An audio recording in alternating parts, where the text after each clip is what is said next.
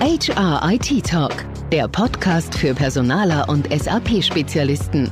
Mit Fallbeispielen, Best Practices und technischem Expertenwissen. Direkt von den Fachleuten von Projekt 0708 aus München. Das sogenannte Core Hybrid Szenario ist eines unter vielen möglichen Bereitstellungsoptionen, mit welchen SAP-Anwenderunternehmen ihr existierendes SAP HCM On-Premise-System mit dem cloud-basierten SAP SuccessFactors integrieren können. Dies gilt insbesondere, wenn eine Entgeltabrechnung und die Zeitwirtschaft im On-Premise-System in Verwendung sind. Aber wie genau lässt sich eine solche hybride Systemlandschaft optimal umsetzen? Wie lässt sich diese im Tagesgeschäft beherrschen? Und was kann die Business Technology Plattform in Sachen Standardintegration leisten oder auch nicht leisten? Diesen Fragestellungen gehe ich in der heutigen Podcast-Folge gemeinsam mit meinem Gast Wolfgang Domaschka, Teamlead Technology bei Projekten auf den Grund. Damit herzlich willkommen zu dieser Folge von HIT Talk. Mein Name ist Michael Schäffler. Servus Wolfi, willkommen bei HR IT Talk. Danke, dass du dir heute die Zeit genommen hast, unseren Zuhörer Innen einen tiefen Einblick in das Thema hybride Systemlandschaften zu geben. Das ist ja heute unser Thema. Dabei werden wir uns im ersten Schritt über die verfügbaren technischen Optionen der SAP-Anwenderunternehmen unterhalten und dann im Speziellen auf das Modell des Core-Hybrid-Modells eingehen. Aber dazu dann später mehr. Kannst du bitte zuvor im ersten Schritt ein paar Worte über dich persönlich sagen? Und so viel vielleicht vorab, du hast eine sehr niedrige Personalnummer bei Projekten gemacht.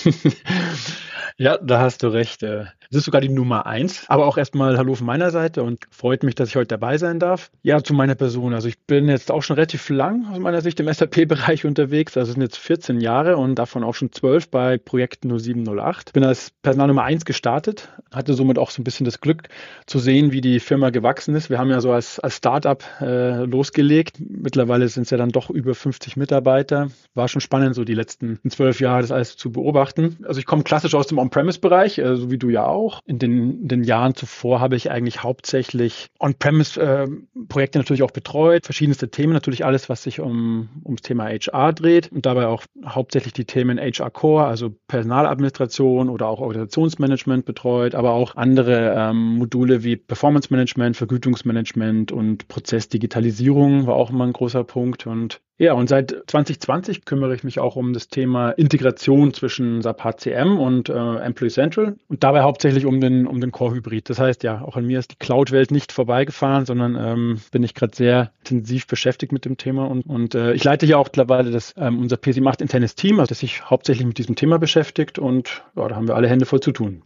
Zwölf Jahre, Wahnsinn. Äh, ging schnell, mhm. zum Rückspiegel betrachtet. Ja, danke, Wolfi, für die Vorstellung. Dann lass uns inhaltlich mal bitte durchstarten. Ganz global gesprochen, welche Bereitstellungsoptionen existieren denn im SAP-Umfeld, um hybride Systeme, also On-Premise, aber auch Cloud-Lösungen der SAP, natürlich immer im HR-Kontext miteinander zu integrieren? Kannst du uns da mal einen Überblick verschaffen, bitte? Wenn wir natürlich jetzt hier über On-Premise und über, über Cloud-Lösungen sprechen, dann ist das, was uns größtenteils betrifft, ist natürlich einmal die On-Premise-Lösung des SAP HCM, also die die, die klassische On-Premise-Lösung und in der, in der Cloud-Lösung sprechen wir von Success Factors. Da sind zum einen inbegriffen die ganzen Talent-Management-Module, aber auch eben Employee Central für den, für den HR-Core. Gerade für diese Konstellation, dass jetzt eben, ähm, dass die Firmen eigentlich aus dem On-Premise-Bereich kommen und jetzt eben in die Cloud äh, gehen wollen oder wechseln wollen, hat sich die SAP verschiedene ja, Bereitstellungsoptionen ausgedacht. Ähm, ich versuche mal einen kleinen Einblick zu geben in die verschiedenen Optionen. Also denk mal so, die klassischste Version, die jetzt auch schon seit längerem auf dem Markt ist, ist so der Talenthybrid. Talenthybrid bedeutet, dass eben die, die HR-Kernprozesse, also wie zum Beispiel ähm, Personaladministration oder auch das Org-Management, aber auch die Abrechnung und die Zeitwirtschaft, dass die weiter im, im HCM bleiben, also on-premise. Und aber alles, was so rund um den, den, das Thema Talentmanagement geht, dass das eben schon vorab in die Cloud ausgelagert wird. Und das ist eigentlich eine sehr häufig eingesetzte Variante. Eine zweite äh, Option, die die SAP bereitstellt, ist das sogenannte Side-by-Side. Side-by-Side wird dann interessant, wenn es sich um, um große, also global agierende Unternehmen handelt. Dann wäre zum Beispiel eine Vorgehensweise, dass man sagt, ein, ein Teil der Unternehmung geht in die Cloud. Also das heißt wirklich dann Full Cloud. Das heißt alles, was äh, um den Mitarbeiter, sowohl HR Core als auch Talent Management ist dann im, ist dann Cloud gehostet. Das Headquarter aber bleibt zum Beispiel im weiter im HCM. Also das ist immer so eine, das ist natürlich auch äh, gerade bei großen Unternehmen ist es halt einfach auch nicht so, so, so einfach möglich zu sagen, okay, wir machen jetzt den kompletten Big Bang und steigen eben von einer Lösung auf die andere um und dadurch ist es halt eben, eben eine Möglichkeit, so einen kleinen Zwischenschritt zu machen. Also das heißt, zum Side-by-Side -Side interessant, zum einen für global agierende Unternehmen, aber auch eben Unternehmen, die nicht sofort alles in einem Step machen wollen, sondern sich, sich vielleicht zuerst mal angucken wollen, okay, wie, ähm, wie funktioniert die Cloud-Lösung in einer unserer kleineren Bereiche. Es können natürlich auch Länder, länderbasiert zum Beispiel sein und um dann so peu à peu den, den Übergang in die Cloud zu schaffen. Wobei man auch sagen muss, dass die Empfehlung von der SAP dahingehend natürlich immer ist, ähm, lieber einen Big Bang zu machen. Das reduziert einfach insgesamt die Gesamtaufwände und äh, macht das Ganze auch weniger komplex am Ende. Ist aber natürlich ja, ein Stück weit bei wirklich großen Firmen dann auch unrealistisch, das in einem Big Bang alles, äh, die ganze Umstellung zu machen. Als dritte Option, eigentlich so die für uns auch relevanteste Option, ist der sogenannte Core-Hybrid. Im Core-Hybrid ist es so, dass die, dass man so einen, so einen zwei, zweifachen Ansatz hat. Also zum einen gehen die Kernprozesse, also Personaladministration und Organisationsmanagement, wird in die Cloud verlagert und auch zusammen mit dem Talentmanagement beispielsweise, wenn im Einsatz. Aber die Gehaltsabrechnung und auch das Zeitmanagement bleibt weiterhin on-prem. Das hat, äh, ja, der Grund dahinter ist eigentlich ganz simpel, dass das Stand jetzt eben die, die Gehaltsabrechnung und auch die Zeitwirtschaft im SuccessFactors Employee Central noch nicht ganz ausreichend ist. Also da gibt es eben noch ein paar Punkte, die nachzuarbeiten sind von SF-Seite und ja, und somit die Kunden ähm, das noch nicht als Option sehen, um halt ihre Gehaltsabrechnungen on-premise abzulösen. Und ja, daraus entstanden ist so dieses Core-Hybrid-Szenario, das, ähm, das dann auch gleichzeitig dieses Integrationsszenario mit sich bringt. Das heißt, man hat, ähm, man bringt einmal alle Daten aus dem Sub On-Premise nach SuccessFactors, Employee Central und hat dann aber eine, eine stetige ähm, Replikation, also ein Zurückspielen der Daten aus SuccessFactors, um halt eben die Zeitwirtschaft und auch die Gehaltsabrechnung weiter am Laufen zu halten. Vielleicht der Vollständigkeit halber noch, es gibt noch die beiden anderen Optionen. Einmal die Full Cloud, das heißt, Sub On-Premise wird komplett abgeschaltet und alles geht in die Cloud. Und noch als letzte Option Full On-Premise, das ist ja das, ähm, ja, so das Vergangenheitsmodell, dass, dass eben die Cloud-Lösungen gar nicht ähm, zum Einsatz kommen. Danke, Wolfi, für den Überblick. Wir möchten uns ja in der heutigen Podcast-Folge schwerpunktmäßig über den Core Hybrid unterhalten. Du hast es gerade schon angedeutet, das ist das Modell, was bei unseren Kunden mit am häufigsten in Verwendung ist. Klar, viele SAP-Anwenderunternehmen, die äh, betreiben eine Abrechnung, die betreiben eine Zeitwirtschaft on-premise und müssen die natürlich auch am Laufen halten. Ja, in diesem Szenario wird ja SAP SuccessFactors EC, also Employee Central, als sogenannter Master führend für Personal- und Organisationsdaten eingesetzt. Also die personalwirtschaftlichen Stammdaten liegen in der Cloud. SAP HCM hingegen wird als sogenannter Slave der Empfänger dieser Stammdaten und verarbeitet diese dann äh, in Hinblick auf Payroll und Zeitwirtschaft. Kannst du uns bitte nochmal im Detail erläutern, welche Objekte genau in diesem Szenario wo liegen und wie da die Integration und Interaktion zwischen diesen beiden Welten ist? Also es ist ja noch eine sehr komplexe Situation und deswegen glaube ich, ist es spannend, wenn du uns das nochmal etwas detaillierter erläutern würdest. Ich würde sagen, unterteilen kann man es eigentlich in, in drei Blöcke, die man ähm, betrachten muss. Zum einen sind es natürlich die Mitarbeiterdaten als ein Block. Also das heißt, man möchte, man möchte alles, was jetzt den, den Mitarbeiter betrifft, also seine Stammdaten aus, aus dem HCM ins, ins EC bekommen. Im SAP äh, spricht man da ja von Infotypen und im Employee Central spricht man dabei von äh, Entitäten, die die, die Gruppierungen von bestimmten Feldern beinhalten.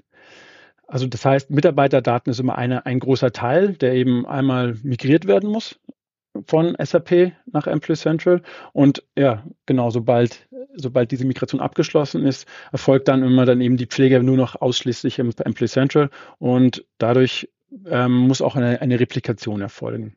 Neben den Mitarbeiterdaten ist der zweite große Block, ist sind die, die Org-Daten, die man immer betrachten muss. Also bei Org-Daten sprechen wir dann von Organisationseinheiten, von Planstellen, von Stellen, die auch teilweise im 1 zu 1, teilweise nicht ganz identisch wiederzufinden sind im, im Employee Central. Mit 1 zu 1 meine ich, also bei Organisationseinheiten ist es zum Beispiel so, dass es im EC dafür mehrere Möglichkeiten gibt, es abzubilden. Da würde ich später auch nochmal genauer darauf eingehen. Planstellen zum Beispiel haben auch eine ähnliche Konstellation oder ein ähnliches Konstrukt im SAP HCM im, wie im EC ähm, stellen genauso. Aber es sind natürlich schon immer so feine Unterschiede da, die natürlich dann bei, bei solchen Projekten dann immer auch äh, beachtet werden müssen. Aber generell neben den Mitarbeiterdaten gibt es eben die Organisationsdaten, die dann auch äh, übertragen werden. Als dritten Teil, den wir dann auch noch, immer noch betrachten, ähm, sind dann die, sind das die Kostenstellen. Bei den Kostenstellen ist es so, dass die ja meistens aus dem, also gar nicht aus dem ähm, HCM-System kommen, sondern aus dem Finance and Controlling System. Und dabei bleibt es eigentlich auch immer so, dass, dass es dann auch keine, keine Replikation aus dem SF zurückgibt, sondern dass die, die Pflege bleibt eigentlich im, im Finance Controlling System und da werden die, die Kostenstellen werden einfach immer wieder stetig von da aus dann migriert. Das heißt, bei Mitarbeiterdaten und Org-Daten haben wir diesen, dieses Setup, wir migrieren zuerst alles und danach wird repliziert. Bei Kostenstellen bleibt die Pflege weiterhin im Finance Controlling System. Das heißt, technisch gesprochen, wenn ich dich jetzt richtig verstehe, ist dann auch immer ein ERP oder S4-System involviert bei einer solchen Schnittstelle in so einer hybriden Variante. Exakt. Also man kann die Kostenstellen aus beiden Systemen in SuccessFactors replizieren. Zum einen könnte man es aus dem FICO-System äh, mhm. ziehen. Man mhm. kann aber auch das, ähm, das HCM On-Premise-System verwenden. Aus Zukunftssicht also wenn man sagt, man möchte zum Beispiel ähm, längerfristig, äh, plant man damit HCM abzuschalten, dann macht es zum Beispiel mehr Sinn, das FICO-System als Quellsystem zu verwenden. Viele Kunden entscheiden sich auch, das ähm, HCM-System zu nutzen, um halt eben nur eine, eine Quelle für die, für die Replikation zu haben. Also mhm, ist eigentlich verstehe, beides möglich. Verstehe. Und da wird dann auf HCM-Ebene wahrscheinlich noch über ALE-Technologie aus dem FICO-System die Kostenstellenübertragung ja, exakt, genau. Ja. Also das ist die Basis da, darüber. Technisch die, das Senden der Daten ist dann nicht ALE, aber die Basis ist eben genau diese ALE-Verteilung. Ja. Mhm. Gut, habe ich verstanden. Spannende Sache. Das heißt, in Abhängigkeit von dem jeweiligen Szenario äh, muss man dann auch die Infotypen, jetzt mal in, in klassischer SAP HCM-Terminologie gesprochen, dem Szenario zuordnen und replizieren. Genau, und da wird es auch nochmal spannend. Es ist natürlich jetzt so, dass wir gesagt haben, wenn mal alles, also alle Daten der Mitarbeiter nach Employee Central ähm, migriert sind, wird Employee Central führend für die Datenpflege. Das bedeutet aber nicht, dass komplett alle Daten in Zukunft immer in Employee Central äh, gepflegt werden, sondern es kann auch je nach Definition festgelegt werden, dass bestimmte Daten, also dass die Pflege für bestimmte Daten im HCM bleibt. Also so ist eigentlich so das, was man auch dann in zu Beginn des Projekts äh, auch mit dem, mit dem Fachbereich ähm, dann auch äh, am Erörtern ist, okay, was, wie, wie soll denn, also erstmal braucht man eine Aufstellung, welche, welche Infotypen werden denn überhaupt benötigt oder welche sind denn im Einsatz im HCM, welche sollen denn in Zukunft im EC gepflegt werden und dann muss man eben immer Infotyp für Infotyp, also für, für, für, alle Daten dann definieren, okay, bleiben die im HCM, die Pflege, oder wird die Pflege zukünftig im Employee Central stattfinden? Mhm. Und das betrifft wahrscheinlich auch die kundeneigenen Infotypen, sollte es Exakt. geben. Ja. Da ist eigentlich dann ganz gut gemacht von der SAP. Also man kann auch ähm, sehr, sehr schnell kundeneigene Infotypen dann auch in die Integration mit aufnehmen. Ist aber natürlich immer, ähm, je mehr Infotypen, umso komplexer wird dann am Ende auch ein, auch ein Projekt. Also das, ähm, weil man muss auch immer, man muss nicht nur auf SAP-Seite, muss nicht nur dann eben die, die Konfiguration vorgenommen werden, dass diese übertragen werden können, sondern es muss auch auf Employee Central Seite muss was gemacht werden. Also das heißt, da müssen dann eben diese kundeneigenen äh, Infotypen in, werden in kundeneigene Entitäten am Ende dann ähm, überführt und die müssen auch erstmal angelegt werden. Also je mehr Standard kann man sagen, desto schneller und, und einfacher ist eine Integration, aber natürlich haben die meisten Kunden auch kundeneigene Infotypen. Mhm. Vielleicht noch, noch ergänzend, also auch mal so als Beispiel, dass man sagt, okay, welche, welche Daten bleiben denn zum Beispiel im HCM oder welche sind denn nur im EC? Also man kann das so ein bisschen unterscheiden. Also zum Beispiel klassische Daten, die dann nach ähm, einem Live-Schalten von Employee Central ausschließlich im Employee Central gepflegt werden, sind persönliche Daten, also die Namen, Vorname, Nachname und so weiter. Dann Adressdaten sind ist ein Klassiker, die Bankdaten und auch und auch die Vergütungsinformationen ist, ähm, ist so, dass das dann äh, in der Regel im Employee Central gepflegt wird. Gibt aber auch Daten, die nach der ähm, Migration auch weiterhin im HCM, also wo die Pflege im HCM bleibt. Da wäre zum Beispiel eine Möglichkeit. Es gibt den sogenannten Infotypen 105, da sind verschiedene Kommunikationsdaten äh, beinhaltet. Also da kann man zum Beispiel die E-Mail-Adresse mit erfassen, die Telefonnummer und so weiter. Und da ist es halt manchmal so, dass dann äh, Kunden eigene Kommunikationsarten benutzen, die sie für irgendwelche Prozesse äh, verwenden, die aber dann nicht zwangsläufig deswegen auch nach Employee Central gebracht werden müssen, weil sie da eigentlich nur als Informationen liegen, um, um irgendwelche ähm, HCM-Prozesse abzubilden. Also man kann eigentlich immer generell sagen, man muss sich bei allen Daten, die man migrieren will, muss man, muss man sich hinterfragen, brauche ich diese Daten zwangsläufig im EC oder, oder kann ich die, kann ich dann nicht sagen, okay, nee, die, die wollen wir zukünftig vielleicht sowieso gar nicht mehr pflegen. Und in dem Beispiel, was du gerade gebracht hast mit dem Infotypen Kommunikation, da würde man ja sicher sogar auf Subtypenebene dazu entscheiden müssen, was im ähm, SAP HCM als Master verbleibt und was dort dann als Slave aus dem EC rüberkommt. Exakt. Ja. Gut, das macht die Sache nicht einfacher. mhm. Genau. Okay. Und wie sieht denn jetzt da die dazugehörige technische Architektur im besten Falle aus? Also welche Voraussetzungen sind denn zu erfüllen seitens des SAP-Anwenderunternehmens? Also Stichwort Business Technology Plattform. Kannst du uns dazu was sagen?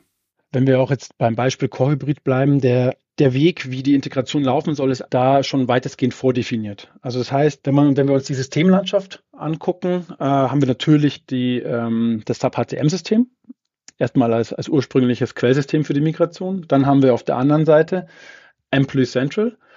Und in der Mitte, wie du gerade eben schon angesprochen hast, fungiert dann die Business Technology Plattform mit der sogenannten Cloud Platform Integration als Middleware. Und das ist so das Setup, das man dann hat. Da muss man sich dann auch im Projektbeginn eben ähm, über die Systemlandschaft entsprechend Gedanken machen, welche, äh, wie wollen wir die verschiedenen Systeme äh, miteinander verbinden, was bekommen wir denn von der SAP zu, zur Verfügung gestellt, wo müssen wir noch was lizenzieren. Das sind so diese Grundfragen, die man zum Thema Systemlandschaft sich stellen muss. Aber dieser Weg ist jetzt erstmal gesetzt für, die, ähm, für den Core-Hybrid, für die Standardintegration. Mhm. Und wenn man sich den Datenfluss anschaut. Das wird interessant, also diese ganze Steuerung, also welche, wann werden denn Daten abgeholt, wie in, in welchen Zyklen, periodisch. Da ist der Initiator oder auch so der, der Verwalter mehr oder weniger ist das HCM-System, also das On-Premise-System. Das heißt, dass diese Abfragen, okay, jetzt hat sich zum Beispiel was an meiner Adresse geändert, diese Abfrage, die wird immer aus dem HCM-System heraus gestartet.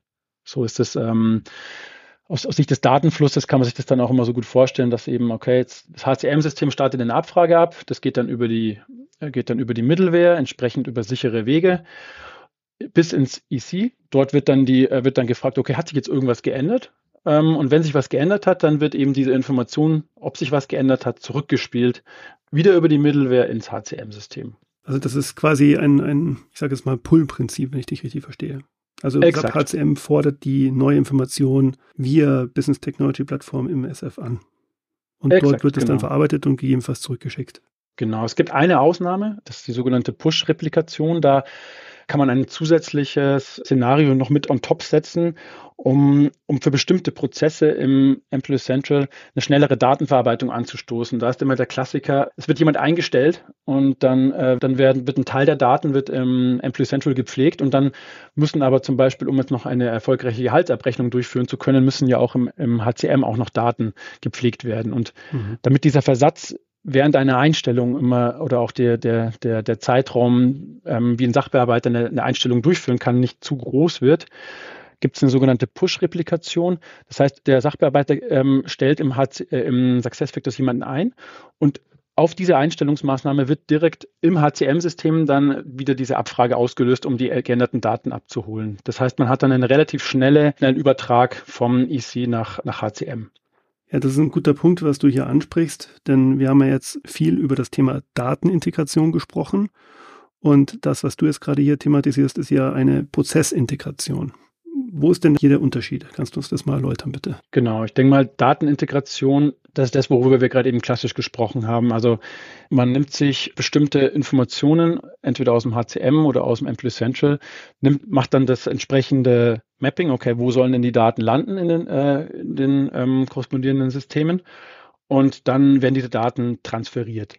Jetzt haben wir aber, wie gerade eben schon angesprochen, ja so ein bisschen dieses, dieses Thema, okay, jetzt haben wir eine Person, die tritt neu ein und da wir halt immer noch die Konstellation haben, dass zum Beispiel die Abrechnung äh, weiterhin im SAP HCM stattfindet, müssen dahingehend auch dann entsprechende Infotypen gepflegt werden. Es müssen Daten ergänzt werden, die wir jetzt gar nicht im Employee Central vorrätig haben und was auch ja, zum Stand jetzt auch gar keinen Sinn macht, die nach Employee Central zu bekommen. Und da kommt eben die Prozessintegration ins Spiel. Prozessintegration würde ja dahingehend dann bedeuten, man, man startet einen, eine Einstellungsmaßnahme im Employee Central und füllt dann alle Daten aus, also alles, was eben notwendig ist, die Daten zur Person, dann die Adressen, die Bankverbindung.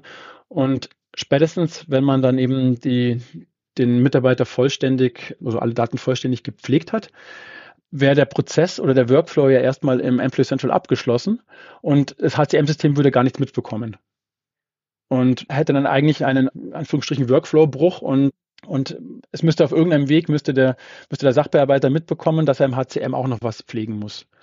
Und da hat die SAP ähm, ziemlich brandneu ähm, noch eine, eine neue Technologie mit, mit, äh, mit ins Spiel gebracht, und zwar die, den Cross-System-Workflow.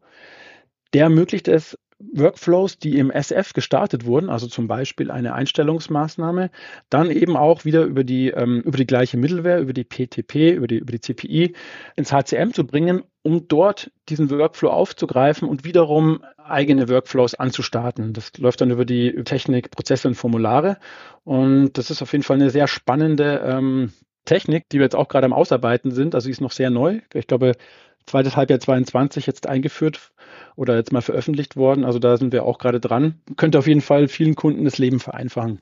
Prozesse Formulare ist ja ein Thema, was uns schon seit langen Jahren äh, umtreibt. Als, als Organisation haben wir viele Projekte machen dürfen und dass auch jetzt die SAP hier wieder draufsetzt, super spannend.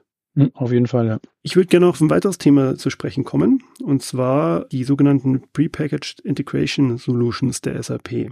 Mich würde mal interessieren, was jetzt alles von dieser Integration, die du angesprochen hast, im Standard abbildbar ist. Also sprich, was ist da out of the box möglich für die SAP-Anwenderunternehmen? Wo endet der Standard? Und vielleicht äh, kannst du uns da ein bisschen was erzählen. Und um das Ganze nochmal abzuschließen, was ist denn genau der Business Integration Builder? Kannst du uns da ein bisschen aufschauen, bitte? Also diese sogenannten äh, Prepackaged Solutions oder auch Integrationsszenarien sind von der SAP ausgelieferte, vordefinierte Pakete, ähm, die sich jetzt auch zu diesen einzelnen Integrationsmöglichkeiten oder damit ergänzend eigentlich einherkommen. Also man, es gibt zum Beispiel für den Core-Hybrid, ähm, wenn man sich eben für diese Lösung entscheidet, gibt es bestimmte Integrationsszenarien, die man dann nutzen kann. Also ein Integrationsszenario wäre zum Beispiel, ich übertrage Mitarbeiterdaten und ich repliziere Mitarbeiterdaten. Ein zweites Integrationsszenario, wobei das waren schon die ersten, das sind schon zwei Integrationsszenarien, ein Integrationsszenario 3 und 4 wäre dann, ich migriere Org-Daten und ich repliziere wieder Org-Daten. Und auch die Kostenstellenreplikation ist zum Beispiel ein eigenes Integrationsszenario. Und äh, es gibt natürlich noch, viel, noch weitere Integrationsszenarien und es wächst auch stetig an.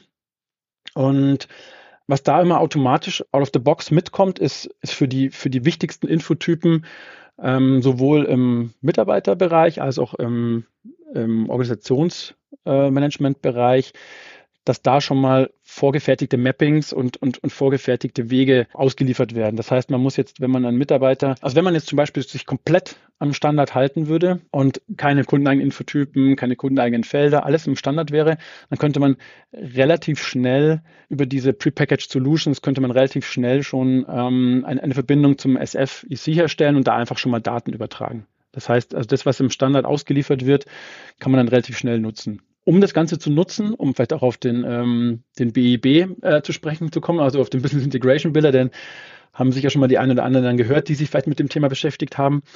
Also der BIB ist so das Herz der Integration. Das heißt, das ist diese, das ist die technische Grundlage, die, ähm, die diese Integrationsszenarien verwenden. Und was da eigentlich so gemacht wird, ist zum einen bietet es ähm, verschiedene Customizing-Möglichkeiten, um, um die Verbindung herzustellen zwischen den Systemen.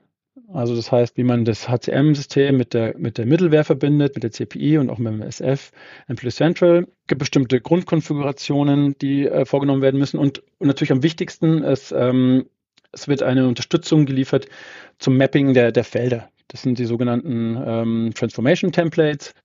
Das heißt, da wird für jeden Infotypen die entsprechende Employee Central Entität aus, ähm, aus EC gegenübergestellt und dann wird dann Feld für Feld wird durchgegangen und wird, wird ein Mapping vorgenommen. Also beispielsweise, ich möchte eine Person mappen und dann mappe ich den Vornamen im SAP auf den Vornamen im Employee Central, Nachnamen genauso. Und dann mappe ich zum Beispiel noch das Geschlecht der Person.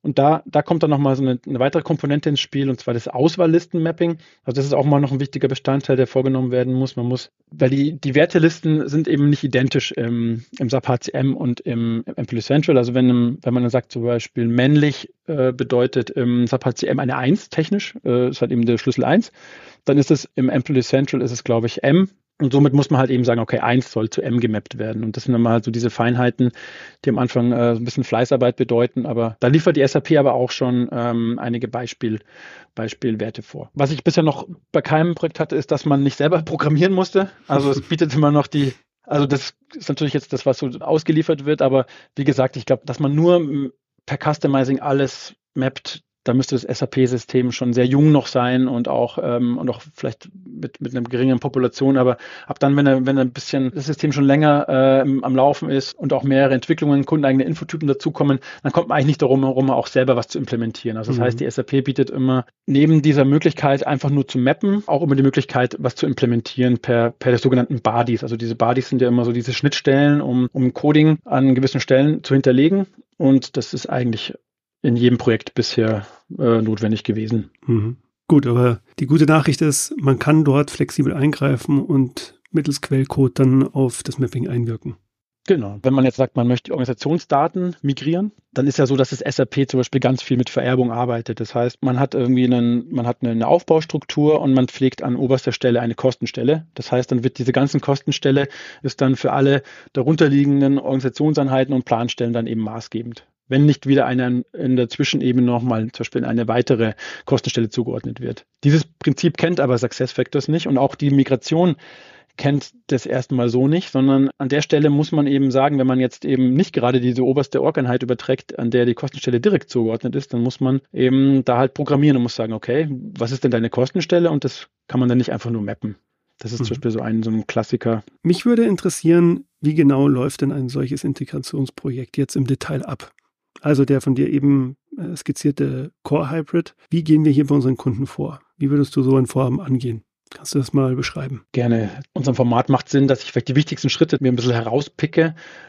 Also das, was immer ganz wichtig ist, ist so die, die, die Vorbereitung des HCM-Systems und auch des FICO-Systems. Ich hatte es zuvor ja erwähnt, dass der, der Business Integration Builder ist ja so die Basis auf der dann gearbeitet wird und die ist jetzt erstmal nicht out of the box in jedem System vorhanden, sondern man muss ähm, ein sogenanntes Integration Package äh, installieren, das ist P-A-S-I-I-N Package und das beinhaltet dann alles, was man braucht für, den, für die Integration und auch eben diesen Business Integration Builder. Ähnliches gibt es für die Kostenstellenreplikation. Das heißt, so der, der erste Schritt ist eigentlich so, man macht erstmal eine eine, eine technische Systemanalyse, guckt, okay, sind die ganzen Voraussetzungen da, ist das SAP-System vorbereitet, ist die Middleware im Einsatz, das sind so die Vorbereitungsschritte. In einem weiteren wichtigen Step geht es dann erstmal um die Datenanalyse. Zum einen ist es natürlich wichtig aus SAP HCM-Sicht, aber natürlich auch aus Employee Central-Sicht. Das heißt, man analysiert, okay, welche Daten sind denn im HCM im Einsatz momentan und was will man denn im Employee Central in Zukunft abbilden und was will man denn vom Employee Central Best Practice nutzen. Also es gibt ja von der SAP einen bereits ausgelieferten Employee Central Best Practice. Wir haben aber auch einen, einen P7 Best Practice, den wir äh, entwickelt haben auf Basis der Implementierungsprojekte bisher. Und da muss einfach mal eine Datenanalyse gemacht werden und aus dieser Datenanalyse entstehen dann die ähm, Employee Central Workbooks. Ich glaube, jeder, der schon mal mit SuccessFactors Implementierungen oder an Implementierungsprojekten gearbeitet hat, kennt diese, diese Workbooks. Die gibt es ja in, in, den verschiedenen Modulen. Und auch für Employee Central gibt es ein Workbook und das ist mal so die, die Voraussetzung, dass dieses Workbook am Ende gefüllt ist. Und in diesen Workbooks geht es eigentlich nur darum zu sagen, okay, welche Felder, welche Portlets wollen wir nutzen und welche Felder davon und sind diese zum Beispiel, also wie sind die Eigenschaften der Felder, ist es ein verpflichtendes Feld, ist es, wird es vielleicht gar nicht erst angezeigt und, und daraus ableitend entstehen dann die Integration Workbooks. Die sind auch immer, immer sehr wichtig. Die Integration Workbooks beinhalten dann alle Felder, die in den EC-Workbooks definiert wurden. Das heißt, man muss, man nimmt da alles mit auf, weil man will es ja im Zweifel auch befüllen aus dem SAP HCM, was man halt dann später im EC anzeigen will und ergänzt dann dazu, dahingehend das Mapping zum HCM und entsprechend aber auch vielleicht die Information, ob hier eine eigene Logik noch hinterlegt werden muss. Auf dieser Basis wird dann das Customizing vorgenommen im BIB. Genau, das heißt, wenn eben diese Steps abgeschlossen sind, Datenanalyse, danach die C-Konfiguration inklusive Workbooks, dann, dann die Integration und BIB Customizing, dann erfolgt zum Go Live in einer Cutover-Phase die Datenmigration. Man muss sich halt irgendwann mal auf ein, ein bestimmtes Go Live-Datum einigen. Das ist auch dann das sogenannte Cutover-Date. Zu diesem Datum werden dann alle Daten aus dem SAP HCM migriert. Das heißt, man macht einmal einen Full Load aus dem HCM ins Employee Central und dann nach der Datenvalidierung selbst findet dann eben die, der Startschuss zur Replikation statt und ab dann ist Employee Central führend als System. Das ist immer so die, zum Beispiel im Groben, die wichtigsten Schritte, die jetzt eben bei so einem Projekt da sind. Natürlich ist im, ist im Detail, steckt auch noch viel mehr dahinter. Also auf VC-Seite muss natürlich, müssen alle Prozesse definiert werden und so weiter. Und auch auf Integrationsseite gibt es natürlich noch einige Dinge, die im Detail besprochen werden müssen, aber so mal die, die groben Schritte. Ja, und das Testen ist wahrscheinlich auch nicht ganz unwesentlich oh ja. an der Stelle. Genau, das ist ähm, genau. Testen und vor allem auch auf, äh, ähm, was einen großen Aufwand auch auf Kundenseite dann ähm, immer einherbringt. Also das äh, haben wir jetzt auch schon festgestellt, dass mhm. das dann meistens unterschätzt wird an der Stelle. Ja, äh, das kann ich mir vorstellen. Okay, gut, also das Projekt ist abgeschlossen. Ähm, die Daten wurden erfolgreich migriert und integriert. Wie geht es weiter? Wie lässt sich eine solche komplexe hybride Systemlandschaft im Tagesgeschäft eigentlich beherrschen? Sprich, wie kann man da den Betrieb sicherstellen? Hast du da ein paar Erfahrungswerte für uns? Idealerweise läuft alles rund, klar. ähm, aber ist natürlich, äh, natürlich nicht so. Man hat halt verschiedene Abhängigkeiten. Also zum einen hat man eine, ähm, ja eine mehr, nicht mehrstufige, sondern man hat halt eine, eine, eine komplexe Systemlandschaft. Also man hat halt ein HCM-System, man hat eine, eine Middleware, man hat ein SF-System, man hat sogar noch einen Cloud-Connector, nur, nur für die, die noch technisch sich da ein bisschen auskennen. Es kann eben an verschiedenen Stellen haken, sagen wir es mal so. Also das heißt, ähm, es kommt irgendwo, es kommt irgendwo ein Fehler hoch und man, man weiß jetzt eventuell nicht genau, woran es liegt also das ist nicht die Regel, sondern es kann halt eben passieren. Und deswegen muss man bei der Fehleranalyse eben in verschiedenen Systemen eventuell danach gucken, falls Fehler auftreten. Also und da bietet die SAP halt eben zum einen im SAP selbst das sogenannte Application Log, wo man gucken kann, ob, ob eben irgendwas, irgendwas schiefgelaufen ist. In der CPI gibt es auch so, ähm, Trace, Tracing-Möglichkeiten, um, um Fehler zu erkennen.